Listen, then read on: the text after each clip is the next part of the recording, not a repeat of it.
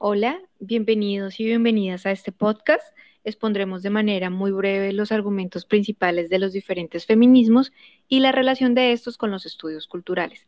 Consideraremos también algunos desencuentros o encuentros que podrían darse. Somos Mónica López, Luz Adriana Martínez y Paola Ochoa. Bueno, pues para iniciar les podemos contar que el feminismo es un movimiento social y político que surge a finales del siglo XVIII y que supone la toma de conciencia de las mujeres como grupo humano de la opresión, dominación y explotación. El feminismo o los feminismos, digamos que los podemos asumir como, como pensamiento y práctica que se va construyendo en la medida que las sociedades van cambiando la lucha de las mujeres ha sido diversa, de acuerdo pues a condiciones de clase, de, de raza, de sexo, de ubicaciones particulares geográficas y de momentos históricos. La idea de este podcast es pues contarles a ustedes estos argumentos principales de los diferentes feminismos. Hola Mónica, ¿cómo estás? Hola Paola, qué bueno escucharte. Mm, qué alegría poder compartir este espacio contigo. Entonces das tu inicio a, a, uno de los principales feminismos que han sido fundamentales. Vale, Pau. Bueno, eh, dentro de las principales exponentes de, del feminismo ilustrado, Olimpia de Gauche, ella eh, escribía acerca de la Declaración de los Derechos de la Mujer y la Ciudadanía durante la Revolución Francesa en el año 1791.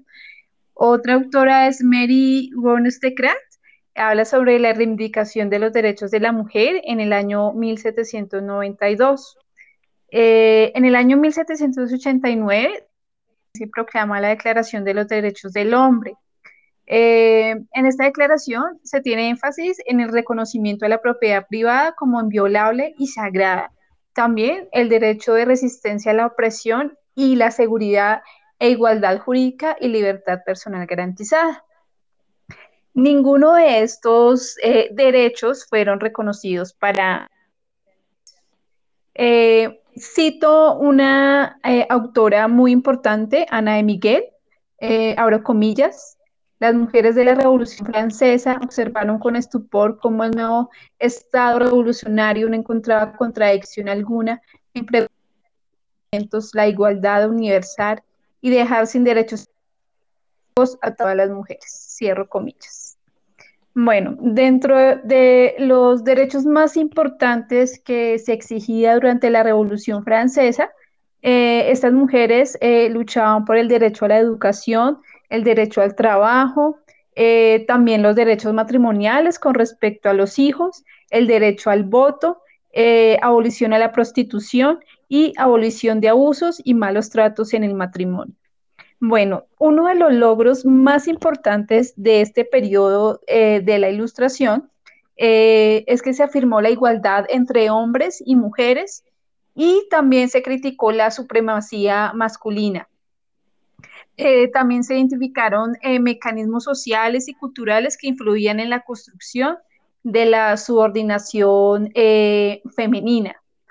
También se elaboraron eh, estrategias para conseguir la emancipación de las mujeres. Eh, también se situaron las demandas feministas en la lógica de los derechos. Bueno, dentro del siglo XIX y, siglo XX, eh, las, las, sufragistas no solo lucharon por el derecho al voto, eh, ellas también eh, confiaron que logrando este objetivo se alcanzaría la igualdad en un sentido eh, más amplio. Una de estas luchas o estas reivindicaciones que ellas buscaban era primero que todo el derecho a la educación, el derecho a administrar los bienes propios, compartir la patria protestal de los hijos e hijas y también el sufragismo. Bueno, Pau y, Mónica, eh, ahora quisiera como conversar y traer a este espacio el feminismo socialismo. Esta es una etapa que se da en la revolución industrial eh, y hay una exponente en este tema muy importante y es Flora Tristán. Ella, a través de su libro Unión Obrera, reivindica a las mujeres con las demandas obreras denuncia y aboga por la abolición de la, esclavitud en América y África. Ella tiene un enunciado muy, muy particular que quisiera traer a esta conversación, abro comillas. Tengo casi al mundo entero en contra mía. A los hombres porque exijo la emancipación de la mujer, a los propietarios porque exijo la emancipación de los asalariados.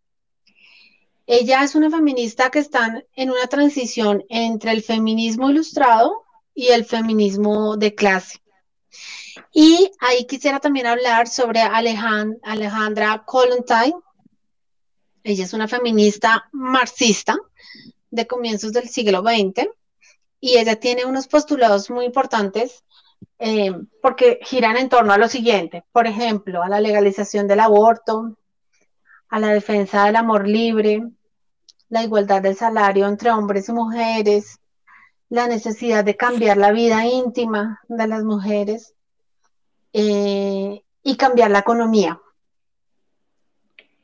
Y esta nos da paso a, una de las grandes feministas de la historia y es, Simone de Beauvoir. Em, ella tiene una frase que, que identifica su, su, lucha y es, no se nace mujer, se llega a ser. Y con su texto El segundo sexo, en 1949, pues convierte este, este texto en un clásico para el feminismo. Y se empieza a discutir sobre qué es la mujer. Eh, y ella utiliza una, la categoría de otra para descubrir cuál es la posición de la mujer en un mundo masculino, porque en un mundo donde son los hombres los, los que proveen el poder, tienen el poder, el poder y son los creadores de la cultura. Con la obra El segundo sexo, se instaura en el feminismo el carácter interdisciplinar del mismo. Eh, el feminismo no solamente se aborda desde las reivindicaciones, sino también indaga en otras ciencias y en otras disciplinas. No hay nada biológico ni natural que explique la subordinación de las mujeres, sino que la cultura da más valor, a quien arriesga la vida que a quienes eh, la dan. Y en ese sentido, también entramos en una etapa muy importante y es el feminismo radical. Y acá tenemos a Kate Millett, eh, quien, quien desarrolla esta, esta fase de 1967 a 1975 con una obra muy importante que es Política Sexual. Y ella aborda allí unos eh, conceptos que, digamos, eh, dan un fundamento a, este, entender el feminismo radical. Uno es el patriarcado, que lo concibe como un sistema de dominación sexual, que es además eh, el sistema básico de dominación sobre el que se levantan otras dominaciones, como la raza y la clase. Eh, entiende el género como una expresión de la construcción social de la feminidad. La casta sexual la entiende como una experiencia común de opresión vivida por todas las mujeres. Em, realiza un análisis de las relaciones de poder que estructuran la familia y la sexualidad. Y eh, entiende en, en, una frase algo muy importante sobre este tipo de feminismo y es, si lo personal es político, las leyes no se pueden quedar por fuera de la casa. Y uno de los logros especiales de este feminismo radical, eh, pues son la, creación de centros de defensa personal, eh, centros para mujeres maltratadas, la creación de guarderías, los, eh, el, entender el conocimiento del propio cuerpo, la creación de centros alternativos de ayuda y de autoayuda, la revolución de la teoría política y feminista, eh, las grandes protestas públicas y grupos de autoconciencia. Eh, las feministas radicales, además de crear espacios para grupos de estudios y organización colectiva, desarrollan la ginecología fuera de las normas del patriarcado, que eso es, digamos, muy importante, un, un hito muy, muy interesante desde este tipo de feminismo. Y aquí viene para un tema súper también importante para entender los feminismos y es el feminismo negro. Cuéntanos, Pau, ahí sobre este tema. Claro que sí, Lucita. pues eh, quisiera iniciar eh, señalando que se reconoce como una, como dos mujeres pioneras del feminismo negro, Aida Wells, quien desarrolla la teoría sufragista de las mujeres negras, y a otra mujer llamada Sojourner Truth, quien, digamos, es reconocida por eh, tener ese coraje y esa lucidez de, eh, digamos, interpelar al feminismo blanco, siendo ella, pues, digamos, una mujer que no provenía de la, de la academia y les pregunta entonces si acaso ella no es una, una mujer. El feminismo negro surge en el contexto esclavista, a diferencia del blanco que surge en la ilustración. Podríamos destacar que una de las características del feminismo negro obedece a la oralidad. Esta tiene una gran relevancia en el movimiento porque es justamente el relato frente a esa racionalidad de escritura de los textos fundacionales que pues se venía como acostumbrado a propósito del feminismo pues de la ilustración y del feminismo pues blanco. Entonces la oralidad y la oratoria fueron aprendidas en los púlpitos de las iglesias y digamos que tienen un carácter especial porque digamos que estas mujeres em, que fueron intelectuales también sin apoyarse en textos escritos, logran conectar los intereses y pues las luchas de las mujeres negras. Entonces el feminismo negro tiene un discurso creado desde la colonialidad, lo cual implica que van a utilizar un lenguaje propio en donde se va a, en donde se va a reivindicar la propia identidad. Entonces podríamos también pensarnos cuáles son esas bases conceptuales del feminismo negro y digamos que parten de una negación. Esa pregunta que nos plantea Sojourner cuando menciona, cuando, digamos, cuando interpela, ¿acaso no soy una mujer? Pues digamos que podríamos pensarnos en esa estrategia de, de, negación. ¿Y por qué de negación? Porque a partir de esa deconstrucción, de, de destruir eh, o de cuestionar si acaso ya no es una mujer, mm, pues cuestiona esa categoría de mujer que no se le ha dado a las mujeres negras y esto lo hacen con la finalidad de avanzar o de repensarse y de reconstruirse desde otras categorías y de reconocerse que esas imágenes de no mujer pues también son hegemónicas. Entonces desde el feminismo negro la identidad de la mujer se reclama, se reconstruye. Bell Hooks, Bell Hooks, que es una feminista contemporánea negra, retoma ese discurso de Sojourner porque pues asume que es la expresión de un sentimiento colectivo que va a responder de manera irónica al feminismo blanco de Simone de Beauvoir. Entonces el feminismo negro va a buscar herramientas que refleja y supera las opresiones. Dichas herramientas, por supuesto, no pueden ser las mismas del amo, como bien lo señaló una grandiosa también feminista negra conocida como Audre Lorde, quien señaló que las herramientas del amo nunca desmontarán la casa del amo. Entonces, claramente a estas mujeres no les interesa convalidarse desde un feminismo hegemónico, sino a propósito de su identidad como mujeres negras, porque sin de lo contrario no deja de ser sino una victoria pasajera, pero no, no conlleva un cambio real. En esa medida, pues las feministas negras, para dejar de ser constituidas como objetos y más bien pensarse como sujetas, tuvieron que tomar la palabra, recuperar la voz y generaron un nuevo discurso. Es decir, las mujeres feministas negras crean una nueva epistemología. Este es como un breve recorrido del feminismo negro. Ahora vamos a abordar también de manera muy breve eh, las feministas de la teoría del género. Entonces, pues, eh, qué chévere poder escucharte, Moni. Claro, Pau. Bueno, eh, dentro de las feministas eh, más importantes de la teoría de género, encontramos a unas eh, exponentes que está Gayle Rubin. Ella posiciona la categoría sistema sexo-género. es una activista que se encuentra a favor de la prostitución y la pornografía y las prácticas sexuales disidentes. Otra exponente muy importante es Judith Butler. Eh, para ella el sujeto feminista no necesariamente tiene que ser mujer. Ella plantea que el concepto, eh, el concepto de performatividad de género y eh, también explica que el género se encarga, se encarna en los sujetos con actos reiterados y que no hay una necesaria distinción entre sexo y género.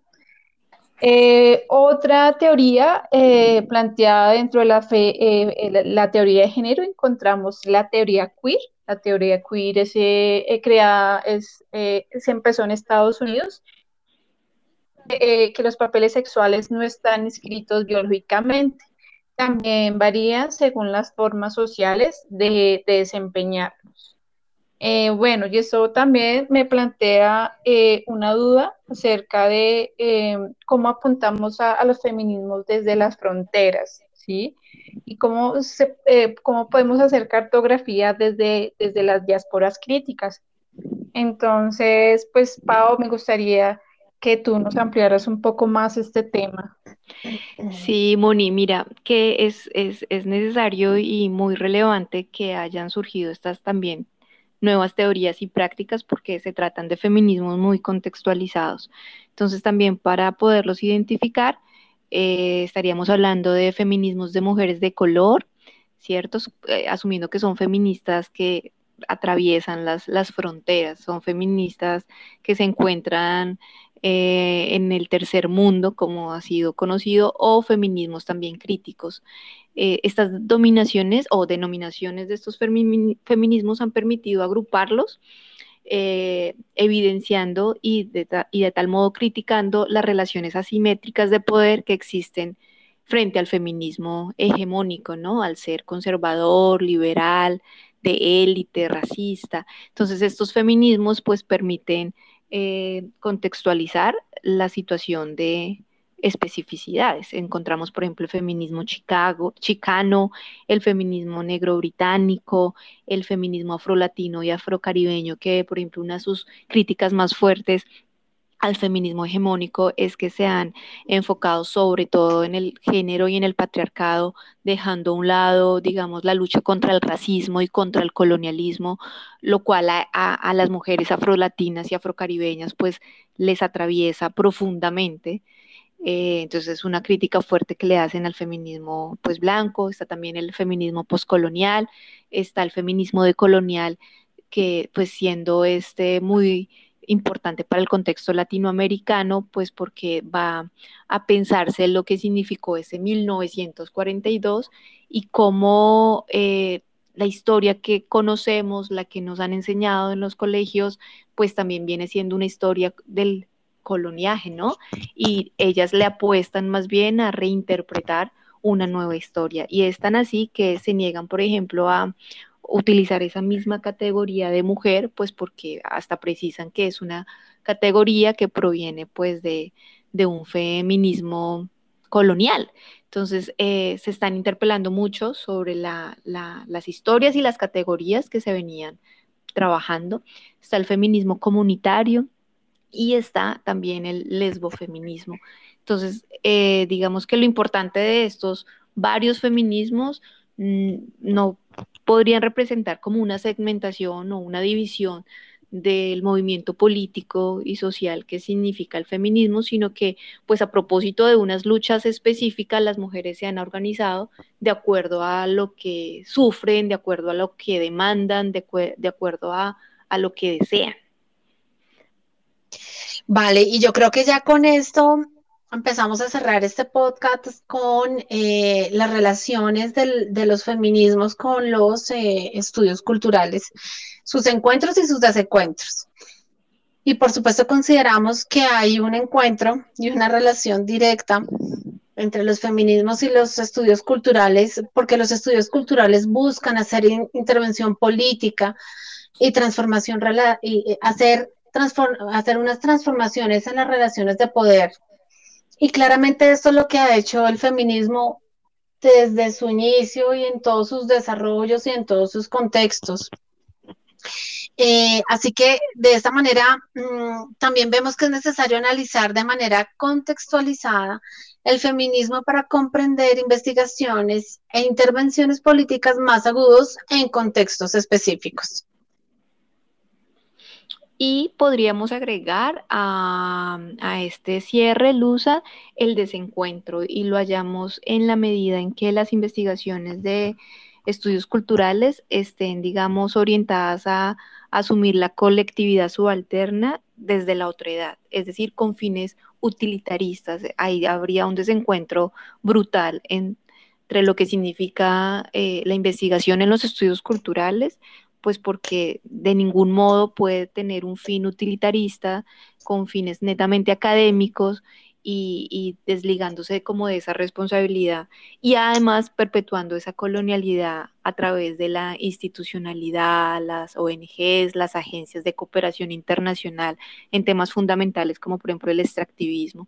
Entonces, un desencuentro podría ubicarse en, en y esto también porque escuchábamos a Ochi Curiel mencionar sobre la importancia de dejar de ver a, las otras como las que se necesitan estudiar, las que se necesitan analizar, sino también pues dejar de verlas como una otra edad, porque pues nada implicaría sostener sistemas de opresión sin duda alguna.